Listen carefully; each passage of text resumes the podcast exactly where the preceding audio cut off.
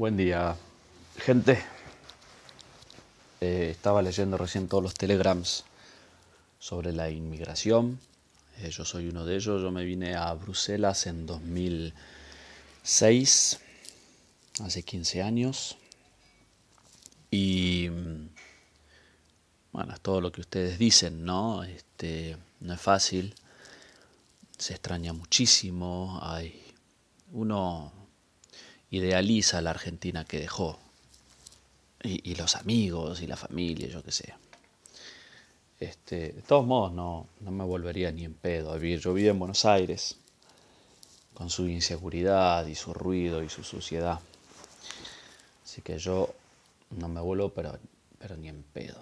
Em, no es fácil, no es fácil ser inmigrado, ser un, un inmigrante acá.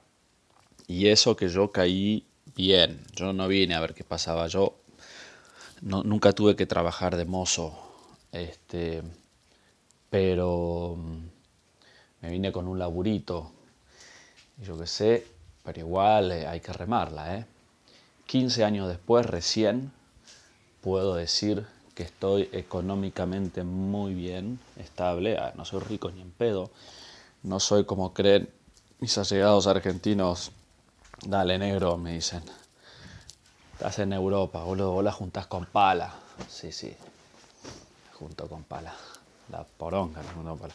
Pero este, está la, estabilidad, alguien decía en el Telegram, eh, el acceso al crédito. Eso es la gran diferencia. La gran, gran diferencia con, con Argentina es eso. Y que las cosas cuestan. La nafta costaba hace 15 años el gasoil 90 centavos el litro y ahora está a 1,30 el litro, o sea, en 15 años, con crisis de petróleo por medio y quilombo. Este, nunca se cortó la luz acá, nunca, en 15 años nunca se cortó la luz. Y el crédito al 2, 3, 4%. Que los belgas dicen, uy, está carísimo el 4%. Yo digo así, andate a Argentina y un mes y me contaba, ¿viste? Este, pero sí, uno extraña a la familia, uno extraña esa Argentina idealizada que dejó, las cosas buenas de Argentina. Pero al final yo ya digo, Argentina de vacaciones con euros en el bolsillo está todo bien, 15 días, 20, un mes. Pero a vivir, a mis hijos allá no los llevo. Acá van a tener muchas más posibilidades de mundo y después ellos ya elegirán. Gente, no es nada. Todo relacionado en No es nada ten un 20% de fantasía. Non aceptamos queixas.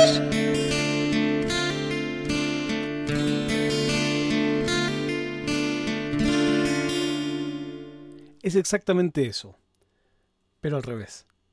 Ayer me escribieron un mail donde hablaban del podcast, alguien que le gusta el podcast, y me decía, me gusta a veces cuando pones los comentarios de los oyentes.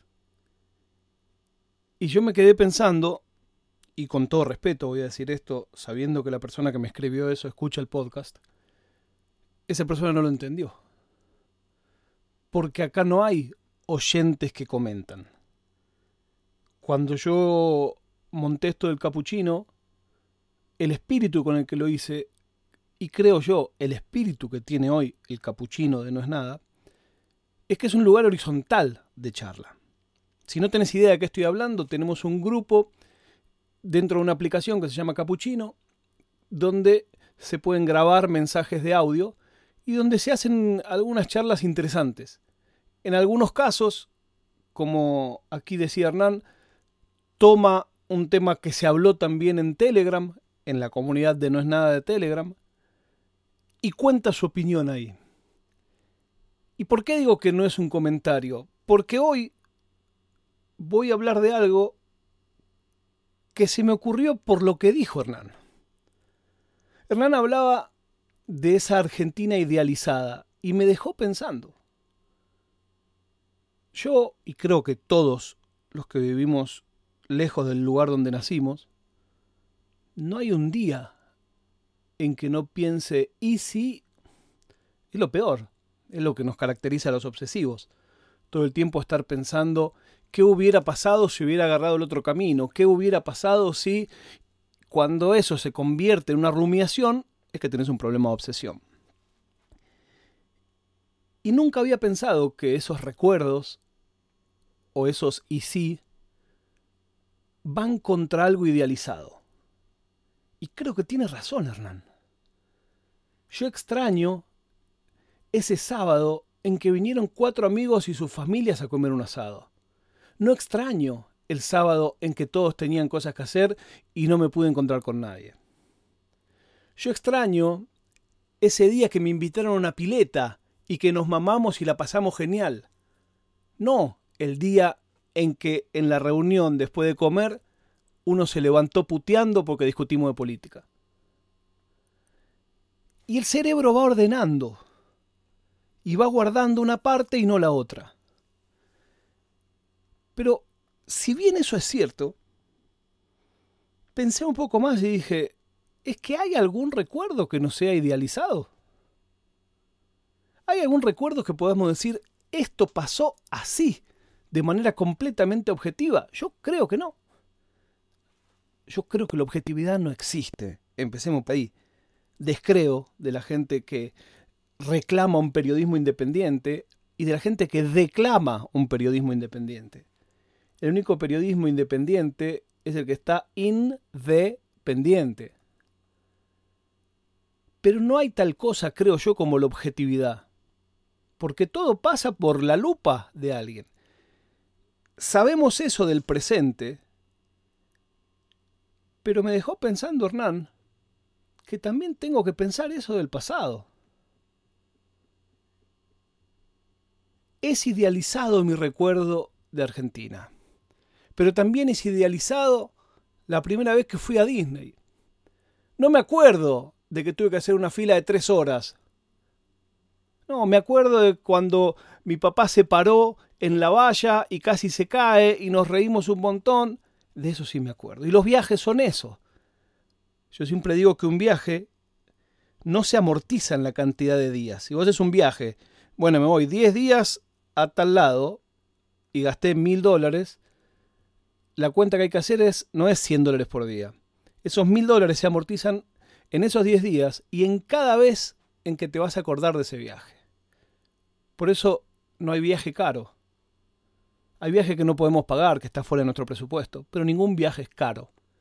Porque la alegría que te da, el recuerdo que te da, esa inmortalización, y ahora como bien nos enseñó Hernán, sabemos que está idealizado.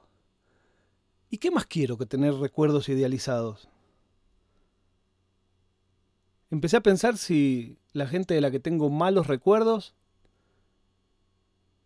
no se debe a que exagero eso malo, a que potencio esa persona que creo que me trató mal. ¿Me trató tan mal como yo creo? O como ahora ya me acuerdo que esa persona se portó mal conmigo, lo recuerdo tres veces peor. Hablando de recuerdos, y de este sí me puedo hacer cargo, yo no soy sabinero, pero hay una frase de Sabina que me parte la cabeza.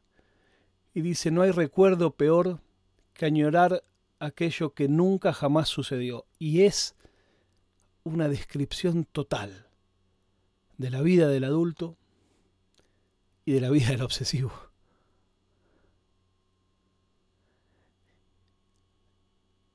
Esto es una comunidad y no es alguien hablando y otros comentando.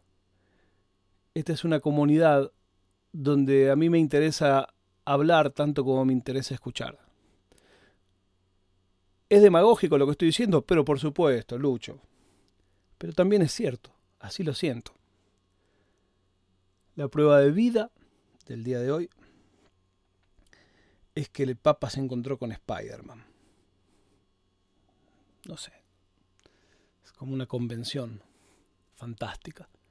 Nos encontramos mañana cuando les diga...